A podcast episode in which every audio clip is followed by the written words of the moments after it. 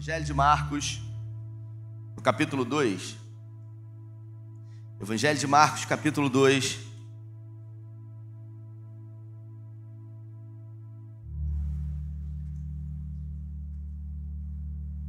O tema da nossa conversa de hoje é: Nunca desista do que Deus nunca desistiu. Nunca desista do que Deus nunca desistiu. Essa essa mensagem é uma mensagem provocativa, porque muitas são as vezes que nós desistimos por circunstâncias, por dificuldades, até mesmo por impossibilidades humanas aos nossos olhos. Mas aquilo que é impossível para o homem é possível para Deus. Então, quando a gente não desiste, ninguém consegue vencer de nós, né, Viviane? Porque ninguém consegue vencer de quem não desiste nunca.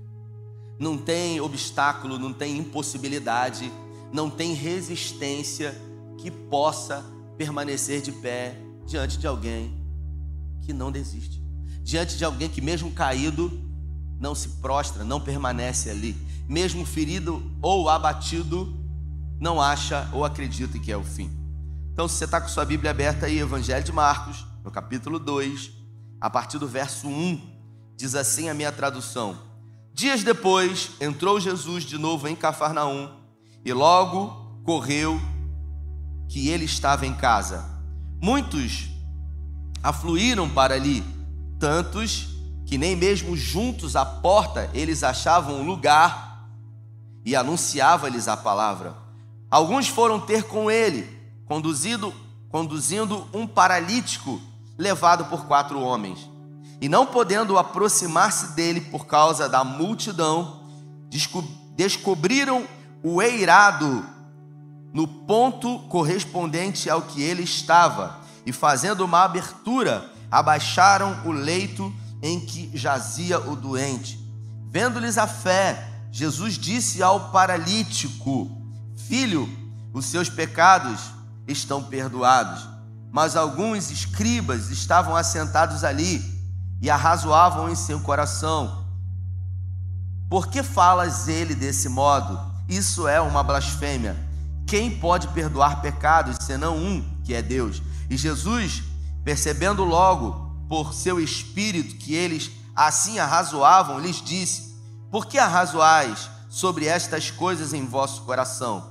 O que, que é mais difícil dizer?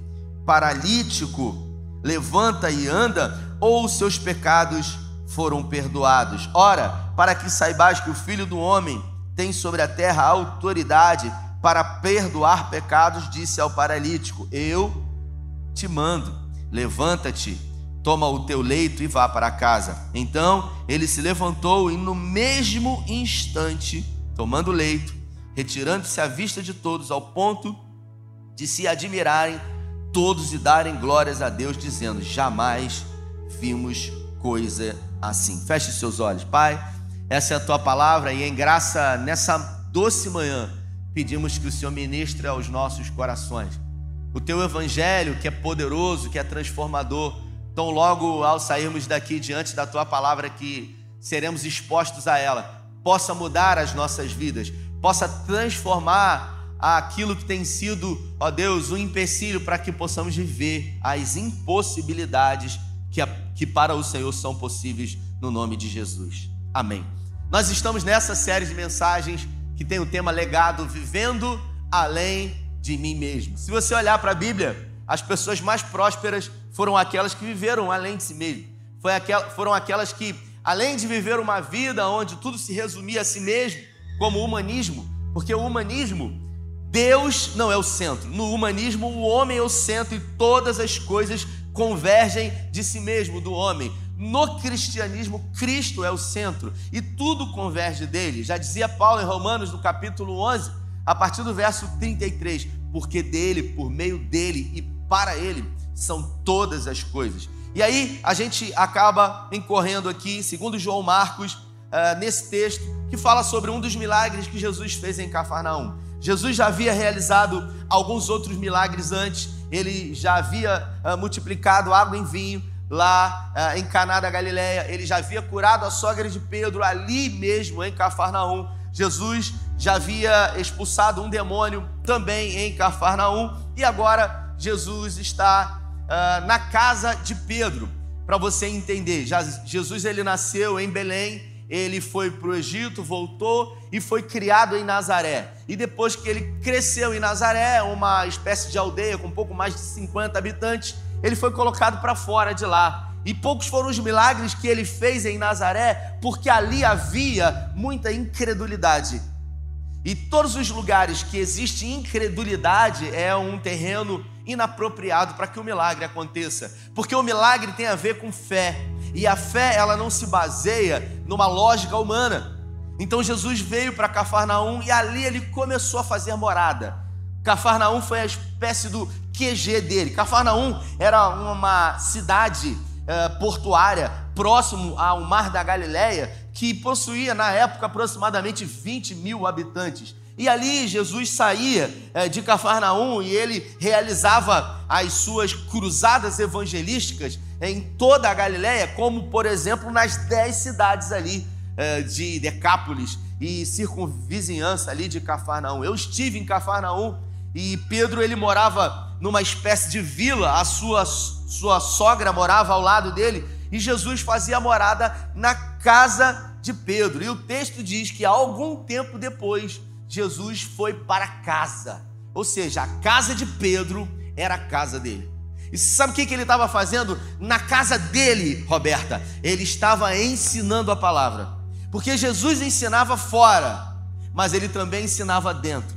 Jesus realizava milagres do lado de fora, Wallace, mas ele também realizava milagres do lado de dentro. Jesus era um exemplo do lado de fora, mas ele também era um exemplo do lado de dentro. Às vezes a gente vê muitas pessoas que são bênção do lado de fora, são bênção na vida de pessoas de fora, mas não consegue ser bênção dentro da própria casa, não consegue ter uma vida de oração dentro de casa, não consegue ter uma vida de leitura da palavra, de ensino dentro de casa, não consegue ser exemplo dentro de casa. Às vezes são exemplo na rua para todo mundo, mas não são exemplo dentro. E o texto diz que Jesus, ele estava dentro de casa e ele Enquanto estava dentro de casa, ele resolveu fazer um PG. Ele falou: Vamos ler a palavra aqui, vamos compartilhar. E ele começou a ensinar as pessoas que estavam ali. E de repente todo mundo começou a saber por quê? Porque ele já havia realizado, segundo o Evangelho de João, alguns sinais. Porque João, o evangelista, ele não trata milagres como milagres, ele sempre trata milagres como sinais. Porque cada um dos evangelhos sinóticos tem uma percepção. O Evangelho de Marcos, ele traz especificamente a divindade de Jesus. O Evangelho de João traz especificamente a humanidade de Jesus. Por isso ele ele trata, ele traz a expressão sinais, porque um sinal aponta para uma para uma Repita comigo, direção. Um sinal apronta para uma direção. Então, todas as vezes que Jesus realizava um milagre, João ele diz: esse milagre está apontando para uma direção, está apontando para aquilo que ele tem poder para fazer. Então, nós, na maioria das vezes, quando olhamos e relatamos milagres, nós ficamos uh, estapafúrdios em relação ao que foi feito. Mas João nos chama a atenção para não olhar somente para o milagre em si, mas para o poderoso poder desse Deus que pode realizar todas as coisas. E o texto diz que havia ali um homem, né? Que estava paralítico. Na verdade, ele nem era de Cafarnaum. Esse homem paralítico era de alguma daquelas dez cidades ali. E o texto diz que a, a casa de Jesus já estava lotada de gente. Você imagina uma grande multidão, você não consegue chegar perto, era gente na janela, era gente na porta. E quem está num lugar mais privilegiado não quer deixar ninguém passar à sua frente. Então ninguém deixava ninguém entrar. Era muita gente numa casa. Você imagina uma casa pequena e muita gente do lado de fora. De repente o texto diz que chegaram ali quatro homens com um paralítico sendo carregado na sua maca. Então, quatro homens resolveram levar um paralítico. Por que, que eles fizeram isso? Porque eles ouviram falar que Jesus já havia realizado alguns milagres. Jesus aqui ainda não havia curado nenhum paralítico mas eles entenderam que se ele expulsou um demônio, se ele curou um leproso, se ele curou a sogra de Pedro, se ele transformou água em vinho, lá em, nas bodas de Canaã, ele poderia curar aquele paralítico. E isso me chama a atenção porque esses homens tiveram a capacidade de carregar alguém até Jesus. E todas as vezes que nós nos colocamos à disposição de carregar, de levar alguém que não consegue ir, que não pode ir, que tem as suas limitações e as suas dificuldades até Jesus, todas as vezes que nós nos colocarmos à disposição de levar alguém até Jesus, nós vamos encontrar resistência, nós vamos encontrar oposição, nós vamos encontrar dificuldades. E a primeira dificuldade aqui que eu acredito e percebo nesse texto é que esses quatro homens eram amigos de verdade porque ele não era uma criança. Porque senão o texto dizia que era uma criança. Ele já era um homem formado e ele era paralítico provavelmente há muito tempo. E o texto diz que esses quatro homens já decidiram logo de pronto, ao saber que Jesus estava ali, levar o amigo até Jesus. Quantas pessoas antes desses quatro homens já haviam passado pela vida desse paralítico? Quantas pessoas passaram pela minha vida? em momentos de dificuldade, Beto, em situações desesperadoras, antes de eu encontrar a Jesus quando era perdido, quando fazia uso de substâncias, quando estava totalmente sem esperança, quantas foram as pessoas que chegaram perto de mim, que passaram pela minha vida, mas que não tiveram a predisposição de lutar por mim e de me levar até Jesus? Muitos, Lucas, muitas pessoas. E uma das piores coisas que pode acontecer na nossa vida é a gente ter a oportunidade de pregar o Evangelho para alguém e a gente não fazer. E a gente, sabe, resistir e a gente olhar para aquela pessoa que a gente sabe que precisa de Jesus, porque todo mundo precisa de um Salvador. Repita comigo: todo mundo. Mais forte: todo mundo precisa de um Salvador. Todo mundo precisa de um Salvador. E você quer pior coisa, Lucas, do que você estar diante de alguém que necessita da graça que necessita de Jesus e por algum motivo você está ali e o Espírito Santo queima dentro de você para que você diga uma palavra, para que você apenas faça um convite, para que você tenha a oportunidade de levar essa pessoa até Jesus e você não faz. E ao passar de algum tempo, um dia, você se depara com essa pessoa aqui dentro da igreja, adorando a Deus, e essa pessoa diz para você: Você é crente? Eu não sabia foi me apresentado esse Jesus e a minha vida foi transformada. O meu casamento foi restaurado, a minha família foi restaurada. Essa coisa é pior do que a gente ouvir isso. E quantas são as vezes que a gente não acredita que é possível? A gente olha para a situação, a gente olha para o caráter da pessoa, a gente olha para a pessoa e a gente fala: tem jeito para todo mundo, menos para Fulano. Muitas foram as pessoas que passaram pela vida desse paralítico, assim como muitas pessoas passaram pela nossa vida porque a vida, Viviane, é como um trem. E um trem, ele segue de estação em estação. E todas as vezes que o trem para numa estação, algumas pessoas elas saem da nossa vida. Mas outras pessoas, elas também entram. Algumas pessoas elas resolvem fazer morada ali dentro daquele trem, junto conosco, até o destino final. Mas inevitavelmente algumas pessoas que a gente até acha que iria até o final com a gente, elas decidem sair em alguma estação. Isso nos machuca, isso nos decepciona, e isso às vezes até nos fere, mas inevitavelmente a vida é assim. Esse homem paralítico, que não tem nome, que não tem paradeiro, que não tem sequer uma reputação, porque naquela época um paralítico era considerado um pecador e amaldiçoado por Deus. Por isso Jesus ele declara os seus pecados estão perdoados, porque para os religiosos aquela enfermidade ela era provocada por pecados.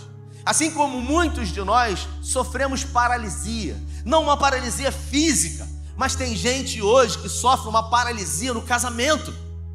O casamento está paralisado, o casamento não consegue vencer, o casamento não consegue prosperar. O que a gente vê hoje é uma conveniência, os filhos estão crescendo, e aí eu Vejo isso o tempo inteiro. As pessoas dizem: não, vamos esperar o filho crescer, porque depois crescer vai cada um para um lado e a gente acaba perdendo os melhores dias das nossas vidas.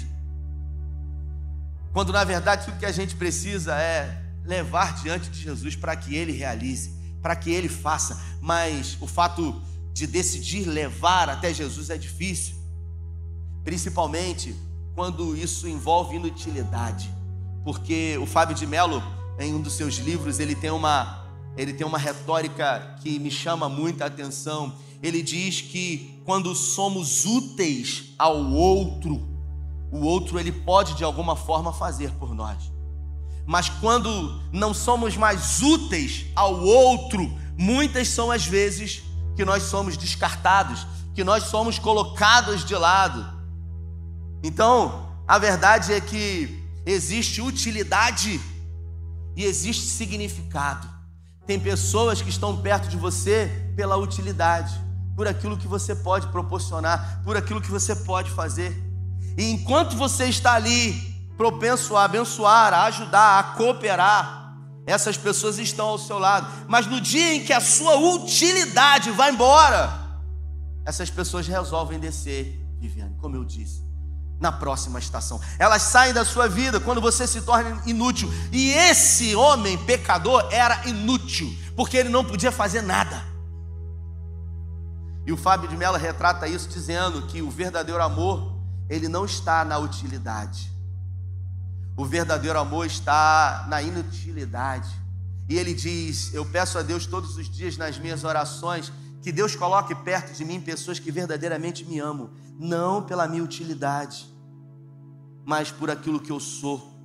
E ele fala na, na sua fala algo muito interessante que eu presenciei essa semana, enquanto fui na casa do meu sogro, que tá com, vai fazer 89 anos, muito debilitado um homem que entregou a vida ao Evangelho, Gustavinho conhece ele, pastor Zias, um, homem que entregou a vida dele toda a pregar a palavra de Deus e hoje se encontra com muitas limitações físicas. No outro dia caiu no, no quintal em cima de madeira, se feriu da cabeça aos pés, ninguém viu, estava lá. Depois de muito tempo que a gente foi lá, e todas as vezes que eu vou lá, na hora do almoço, às vezes, ele está lá no sol, pegando um sol, porque mesmo diante da sua inutilidade, tem gente que vai lá, Viviane, e resolve colocar ele no sol, mesmo ele não podendo fazer absolutamente nada por ninguém, mas tendo o seu valor. E da mesma forma que alguém vai com muito cuidado, coloca ele no sol, esse mesmo alguém tem a capacidade de também tirá-lo do sol, de cuidar dele. E quantas foram as vezes que pessoas se aproximaram de nós só pela nossa utilidade? Só por aquilo que poderíamos fazer. E quando isso acontece, nos sentimos usados, nos sentimos enganados. Mas a vida é assim, é uma vida de ressignificação, é uma vida de constante recomeço, é uma vida de que a todo momento nós precisamos recomeçar, recomeçar na nossa área profissional, recomeçar no nosso casamento, recomeçar na, na relação com os nossos filhos, recomeçar numa vida de renúncias todos os dias, nós precisamos recomeçar. E esse homem, ele foi levado, ele não podia ir. E esses quatro amigos resolveram levar, eles tiveram fé para levar aquele homem. Então cada um pegou numa ponta é, de uma vara, né, com uma espécie de rede no meio, e eles levaram. Talvez eles disseram: Olha, eu acredito que Jesus pode fazer. Se vocês decidirem ir comigo, eu vou. E eles falam: não, a gente topa tudo. Mas peraí, esse cara não pode fazer mais nada, ele está aí, ele não tem nenhuma utilidade. Não interessa. Mas ele é o nosso amigo. A gente o ama e a gente parou a nossa vida, não é por aquilo que ele pode fazer, e sim por quem ele é. E eles resolveram levar, e quando eles chegaram em Cafarnaum, próximo ali, a casa de Pedro, que fica a uns 200 metros do mar da Galiléia, quando eles chegaram, cheios de expectativa de que Jesus iria recebê-lo, que iria orar por eles, eles encontraram uma grande multidão. E aí é que a gente vai definir o que, que vai acontecer no final, irmãos. Porque quando a gente tem a atitude de colocar em prática, Gustavinho, os nossos sonhos e os nossos planos, inevitavelmente objeções, dificuldades, elas vão se levantar. Isso em tudo que a gente fizer na nossa vida. E é nesse momento que a gente vai decidir, Lucas, que caminho que a gente vai trilhar. Porque eles poderiam, eu imagino, chegando ali em Cafarnaum, na casa de Jesus e Pedro, com o amigo nos ombros, quatro amigos com, aquele, com aquelas varetas e uma espécie de rede no meio, e de repente eles andando. Quando eles viram muita gente, A impossibilidade foi colocada diante deles. Então eles poderiam dizer o seguinte: ó, a gente tentou, né? Pelo menos a gente tentou. É impossível entrar aqui. Não tem como. É muita gente. Pelo menos a gente tentou. É o que muita gente diz quando tenta e fracassa, Vivi. Pelo menos eu tentei, pelo menos eu fiz. Mas e agora? E agora eu desisti. E agora? E agora? Deus sabe de todas. Foi a vontade de. Porque é sempre a vontade de Deus que a gente pare. Porque é sempre a vontade de Deus que o casamento acabe. Porque é sempre a vontade de Deus. E a gente busca justificativas para a gente parar aquilo que a gente quer, para a gente ir em frente em relação ao nosso sonho. A verdade é que nós somos autossabotadores. Nós fazemos mal a nós mesmos mais do que o diabo. Eu acho que o diabo ele fica do lado assim, de braço cruzado. Ah, não precisa não, porque esse aí mesmo, basta ele. Ele desiste sozinho. Na primeira dificuldade, impossibilidade, ele começa a murmurar. Tá vendo? Não era para vir. Tá vendo? Não era da vontade de Deus. E começa a murmurar. Porque a gente olha o testemunho da vida das pessoas e a gente vê as pessoas contando, como o Juliano contou, e a gente acha que é mole. Quantas foram as vezes que talvez ele pensou em desistir? E pensar em desistir, todo mundo pode. Porque a Bíblia fala, se for para mim, diz que eu não posso atender agora. Que a Bíblia fala que até mesmo Jesus pensou em desistir. No Getsemane, diante de Pedro, Tiago e João, ele estava lá prostrado, orando, e ele disse: Pai, me tira daqui. Pai, eu não quero enfrentar. E Jesus ele não estava com medo, irmãos, da cruz. Jesus não estava com medo dos chicotes romanos, do azorrague. Jesus não estava com medo daquilo que os romanos iam fazer com ele. O maior temor de Jesus era receber sobre ele os nossos pecados, porque todos os nossos pecados caíram sobre ele, não foram poucos pecados. E ele disse: Pai, se possível for, me tira daqui. Quem é pai e mãe? Levanta a mão aí. Você imagina um filho seu pedindo ajuda? Me tira daqui. Meu Deus. Chorando. Estava chorando. E sabe o que, o pai fez? Deu as costas para ele. Por quê? Porque de um lado da balança, no prato, estava Jesus chorando, o único filho pedindo ajuda. Do outro lado do prato da balança, sabe quem estava lá? Diga bem forte: Eu. Eu estava. E Deus resolveu e às vezes a gente não dá o devido valor a isso. Às vezes, diante das dificuldades, a gente, a gente vira místico. A gente começa a praticar outra religião. A gente fala, olha, não era da vontade de Deus. Eu estava conversando com uma pessoa, Gustavinho. Estava conversando com uma pessoa, a pessoa veio falar comigo. Aí, falou, eu tenho uma coisa muito importante falar para o senhor, mas, poxa, eu, é, aí começou a tossir. Eu acho que não é da vontade de Deus falar. Falei, oh, rapaz, você está na religião errada, hein? Você tem que ir lá para o outro lado. Eles acreditam no negócio. Falei, pô, meu irmão, negócio é esse, cara? É o tempo todo. Eu falo para todo mundo, não sou curioso, não tomo conta da vida de ninguém, meu irmão. E todo mundo que me procura só me procura para trazer problema. Então o pastor não pode ser curioso, não pode ser fofoqueiro, você pode ter certeza disso.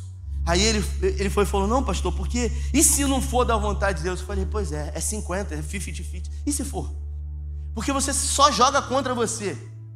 Se Deus deu aquilo que Ele tinha de melhor para você, como que Ele não vai dar todas as outras coisas? Então, como que eu faço para saber, Rafael, se é da vontade de Deus ou não? Quem quer saber se levanta a mão? Puxa vida, isso é um ouro, né? O que você quer vai glorificar a Deus, porque o final desse texto aqui diz que todos, todos sem exceção, começaram a dar glória a Deus. O texto diz que eles chegaram ali à impossibilidade. E o texto não diz que eles começaram a murmurar, que eles começaram a reclamar, que eles disseram que era difícil. Não, simplesmente eles entenderam que a fé não vê obstáculos. A fé, ela não consegue enxergar obstáculos.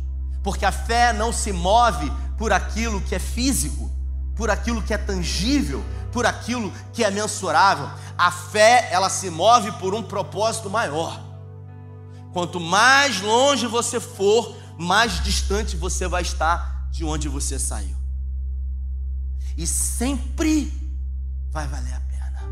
Tem gente que fala assim para mim, pastor, eu não sei se eu começo a fazer uma outra faculdade, já fiz duas. Tem gente que já fez três, Lucas.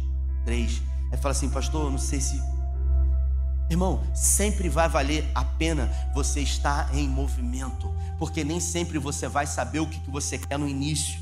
Às vezes é no caminho viver que tudo acontece. Tem uma pessoa uma vez que resolveu fazer um curso de culinária, porque é apaixonado por culinária, e se encontrou e achava que se encontrou naquilo ali, e foi maravilhoso. Só que no caminho outras oportunidades, outras possibilidades surgiram, até o dia em que ela se encontrou realizada fazendo aquilo que fazia um sentido na vida dela. Mas tudo só foi possível por quê? Porque se manteve em movimento. Enquanto a gente está paralisado, como esse homem aqui, nada acontece na nossa vida. Talvez você responda para mim: Ah, Rafael, mas ele pelo menos teve quatro amigos que pôde levar ele. Eu não tenho nenhum amigo. Quem sabe você nunca tenha carregado a maca de ninguém. Quem sabe você nunca tenha construído relacionamentos. Quem sabe você nunca tenha feito por alguém inútil, por alguém que nada poderia fazer ou proporcionar para você. Porque a gente fala tanto de decepções que nós sofremos de situações difíceis que vivemos, mas quantas são as vezes que nós, irmãos, somos algoz, que nós ferimos, que nós nos aproveitamos do outro. Então, se a gente reclama que a gente não tem amigo, a gente tem que avaliar o que, que a gente tem dado, o que, que a gente tem feito, que tipo de relacionamento a gente tem construído. A fé não vê obstáculos, a fé, ela só consegue ver uma coisa, que são possibilidades. A fé, ela só consegue enxergar possibilidades. É possível. É possível. Evangelho de Marcos, capítulo 9. Preguei alguns domingos atrás. Um pai que tinha um filho endemoniado. E depois de muita frustração, decepção, ele chega diante de Jesus e ele fala: Eu não, eu não consigo acreditar mais. Sabe, eu já tomei tanta pancada na cabeça que eu não acredito mais. E aí Jesus disse para ele: Se você crê, tudo é possível. Jesus disse: Algumas coisas são possíveis não, Jesus diz: tudo é possível ao que crê. E ele disse: Eu creio. E ele falou: Ajuda a minha incredulidade. Eu não creio, não, mas me ajuda a crer. E o que Jesus quer ouvir é a sinceridade. Só que enquanto a gente esconde, a gente não consegue avançar. Enquanto a gente se autocomisera, ah, é porque eu não tive isso, é porque minha mãe, é porque o meu pai para de dar desculpa. Porque quem é bom em desculpa não é bom em mais nada. Diga para quem está do lado: quem é bom em desculpa não é bom em mais nada. Então a gente tem que ser bom e ter atitude. E eu queria caminhar para o final dizendo quatro comportamentos desses amigos. O primeiro comportamento é uma fé inabalável. Uma fé inabalável. Isso não tem a ver com o tamanho de fé. Isso tem a ver com posicionamento, porque fé não é sentimento. Ih, estou tudo arrepiado. Não, não esquece. Isso não é fé. Isso pode ser outras coisas. Você entende? Ai, vi um anjo aqui. Não. Fé não é sentimento. Fé é razão. Fé é certeza. Hebreus no capítulo 11 diz, no versículo 1, que a fé é o firme fundamento das coisas que se esperam e a certeza das coisas que não se vê. O que, que é fé, Rafael? Fé é a certeza daquilo que eu não estou vendo. E por isso eu agradeço, como se já tivesse acontecido. É isso. Peraí, Rafael, mas a fé não é lógica. É, ela não é lógica. Porque se for lógica, os seus olhos estão vendo. Por isso que é milagre. Por isso que o rapaz disse hoje, foi sexta-feira, fui visitar ele no hospital. Tava já, foi quinta-feira, quarta-feira, fui visitar ele no hospital. E ele, eu falei para ele, vai estar tá na festa com a gente lá. E ele falou assim para mim, pastor, os médicos, ele falou para mim, os médicos não estão entendendo. O cara tava com a próstata, meu irmão, do tamanho de uma laranja. Tava com a próstata do tamanho de uma laranja. E aí, de repente, o cara começou a orar, o cara começou a pedir a Deus, o cara começou a clamar, o cara começou a acreditar que era possível. Ele começou a determinar no sobrenatural. E de repente o médico foi fazer o examezinho, aquele examezinho constrangedor, difícil. E aí o médico falou: Peraí, mas o médico ainda ficou mais tempo lá fazendo exame ainda. Peraí, procurando. É sério. E ele, ele falou o seguinte: rapaz, eu não estou entendendo o que está acontecendo. E ele falou: mas eu sei. Em quem tenho crido e sei que é poderoso para fazer infinitamente mais do que tudo aquilo que pedimos ou pensamos. Se é para Jesus, pode aplaudir. É isso. Aleluia. E tá aí, veio na festa ontem, feliz da vida Porque a fé, ela precisa ser inabalável. E a segundo, o segundo comportamento é atitude. Não adianta ficar esperando. Você sabe a quantidade de pessoas que a gente recebe aqui? Essa semana, 35 pessoas tomaram um café, uma, uma janta comigo à noite que a gente vai receber hoje à noite. 35 pessoas, vamos receber mais, mas foi uma turma. E aí eu sempre faço a mesma pergunta: quantos aqui que já estão há muito tempo aqui e que ouviram muitas vezes eu falar sobre esse devocional e nunca levantaram a mão? Vocês vão ter que levantar agora, senão o nome de vocês vai ser riscado do livro da vida. Aí fica com medo na ameaça, né? Porque é a simpatia, porque é a maldição. Aí levanta a mão na hora. Aí eu falo: por que, cara, você não recebeu? Você não gosta de receber presente? Não é porque eu fiquei com vergonha. É porque eu fiquei sem jeito. Irmão, se até para ser abençoado você não tem atitude, meu Deus do céu, eu não sei. Não, depois eu vou. Deixa que é, primeiro os outros. Não, não, é, é atitude. E esses amigos tiveram atitude que esse homem ele não poderia ter. É agora. Não deixe para amanhã. Não deixe para ano que vem, não deixe para depois. Se é importante para você, pega essa palavra. É importante para Deus. Se é importante para você, é importante para o seu pai. Atitude. Atitude vai tirar você. Rafael, qual a certeza que você me dá hoje de que se eu tiver atitude eu vou conseguir chegar aonde eu desejo? Eu não tenho certeza nenhuma. Eu digo para você uma coisa com toda certeza: você não estará mais no lugar de onde você saiu. Você estará mais perto daquilo que você busca, daquilo que você deseja. Primeiro, uma fé inabalável. Segundo, uma atitude. Quando eles chegaram naquela casa, viram a impossibilidade, a impossibilidade não parou eles. Pensa humanamente. Eu, Zé Roberto, Lucas e Glautim, carregando uma pessoa. A gente chega numa casa, tá lotada, não tem como entrar. Aí Lucas tem uma ideia de jirico. Vamos mandar Vamos descer ele pelo telhado. Que doideira é essa? E não era laje batida. Não era aquele telhado colonial que, que Gustavinho vende lá. Não, não era não, meu irmão. Sabe o que, que era? Era uma espécie de ripas que tinha. Eu tive lá em Israel e vi isso. Com folhas de palmeiras, na verdade de tamareiras. E eles botavam barro em cima. E o negócio ficava duro. E não molhava dentro da casa. E aí tiveram a ideia: vamos subir como é que a gente vai subir para depois descer? Não importa o que você vai fazer, o importante é que você vai crer e o milagre vai acontecer. E aí eles subiram com o paralítico, e de repente o texto diz que eles conseguiram fazer o buraco exatamente no lugar onde Jesus estava reunido, porque era uma casa. Então, eles não sabiam nem qual era o cômodo, podia estar na varanda, podia estar nos fundos. Então eles tinham que provavelmente ainda verificar. Eu acho que é aqui, não, eu acho que é aqui. Não, é aqui. Vamos quebrar então. Tiveram que quebrar, pô. Sabe quando tem alguém mexendo no telhado e alguma coisa, você olha para cima e cai o que na sua cara? Cai um monte de poeira. Eles começaram a quebrar e caiu tudo na cabeça de Jesus. E eles falaram: peraí, peraí, peraí, que doideira é essa? E de repente todo mundo começou a olhar para. para. para cima. Porque aqueles quatro homens fizeram, Glautinho com que todo mundo olhasse para cima. Seja alguém que vai fazer com que pessoas olhem para cima. Seja um encorajador para que pessoas possam olhar para o alto. Porque o salmista diz: De onde me virá o socorro? O meu socorro vem do Senhor que fez os céus e a terra. É do alto que vem socorro. Tem gente que está no buraco e está buscando autoajuda. Autoajuda é alguém que está dentro de um poço puxando o próprio cabelo para tentar sair dali. Isso é autoajuda. Os cristãos, eles não trabalham com autoajuda. Nós trabalhamos com a ajuda do alto, irmãos. É do alto que vem a ajuda do Senhor. É dele que vem o socorro bem presente sobre as nossas vidas. Primeiro, uma fé inabalável. Segundo, uma atitude. Terceiro, determinação. Porque não adianta só ter fé. Porque a fé sem obras é? A fé sem obras é morta, a Bíblia fala.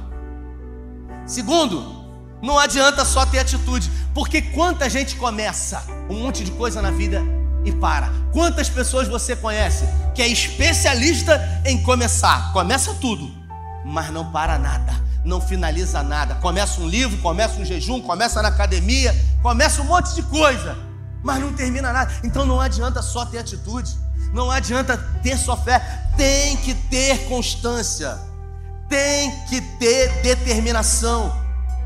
é você determinar ir até o fim, é você saber já que dificuldades se colocarão, mas você está determinado. Determinação é foco, você precisa ajustar o seu foco. É igual quando a gente quer comprar um carro novo que a gente não tem. De repente, o, meu carro é um Corsa, e aí eu quero comprar um Prisma. Sabe o que, que acontece quando eu decido comprar um Prisma? O meu foco de visão ele é ajustado. Eu ando na rua e eu só vejo Prisma. Já parou para pensar? Você fala assim, rapaz, não sabia nem que tinha tanto prisma assim. Por quê? Porque o seu foco foi ajustado. Tem gente que ajusta o foco para derrota. Você vai ver o quê? Só derrota, não vai dar certo, é impossível, não tem jeito, é melhor desistir. Você precisa ajustar o seu foco no milagre, na vitória, naquilo que você quer ver. Mesmo que seus olhos não vejam, se você ajustar o seu foco para isso, determinando, tudo que você vai ver são possibilidades. Tá difícil aqui, mas é possível ali. Tá difícil desse lado, mas eu vou tentar ali. Ninguém consegue vencer de quem não desiste nunca. Fé inabalável, atitude, determinação. E por último, perseverança. É você ser constante. Meu personal tá ali, um ano e meio fazendo academia. As pessoas falam para mim assim: pô, mas você não tá forte? Eu falo para eles: já passei dessa fase. Não quero mudar de roupa. Não quero ficar com as camisas apertadinhas. Eu quero ter uma melhor qualidade de vida.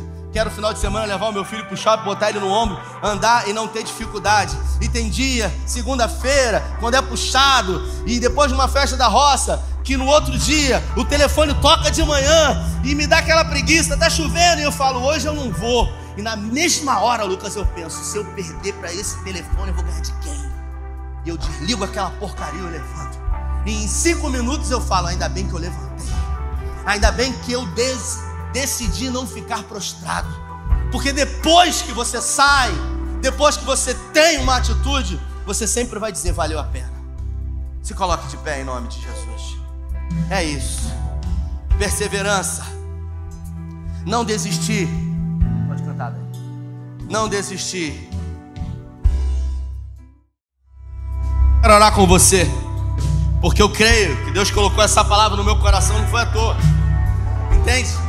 Que a vida de Juliano mudou. Não foi no dia que ele fez um atendimento comigo aqui na sala da igreja, não. Não precisa de um lugar específico. Porque o que precisa mudar não é o que está do lado de fora. O que verdadeiramente precisa mudar é o que está do lado de dentro. Foi na rua. Ele estava correndo. Ele estava suado. Ele estava com fone de ouvido na cabeça. Pensando em nada fazendo o hobby que ele pratica. De repente ele ouviu uma palavra e a vida dele mudou. E o sonho foi realizado. Então tudo que você precisa é ouvir uma palavra e acreditar que é possível. É determinar que você vai ter uma fé inabalável, que você vai ser constante, que você vai ter perseverança, que você vai ter determinação. É isso. Se essa palavra falou com você, se foi o Espírito Santo e não eu, como ele disse, eu queria te agradecer. Não agradeça a mim, meu irmão, porque tudo veio dele. Então agradeça a ele, porque Deus manda recado e não importa quem é que está dando o recado. O que importa realmente é quem está mandando esse recado. Eu quero convidar você a sair do seu lugar. Nós vamos encerrar aqui na frente. Sai do seu lugar. Se Deus falou com você, bota a mão na sua cabeça aí. É no nome de Jesus, Pai, que nós declaramos que a partir de agora tudo mudará do lado de dentro tudo começará a fazer sentido. Sabemos que não será fácil, mas sempre será possível para quem quer. A partir de agora, nós declaramos, Pai, nós declaramos que teremos uma atitude em direção àquilo que queremos. Bota a mão nos seus olhos. É no nome de Jesus que nós ajustamos nosso foco hoje para um olhar somente para aquilo que é bom, para aquilo que é justo, para aquilo que é puro, para aquilo que é perfeito, para aquilo que é verdadeiro, como a palavra de Deus diz. Que o Senhor possa trazer um alinhamento de visão, porque quando focamos que não vai dar certo, só vemos desculpas e derrotas.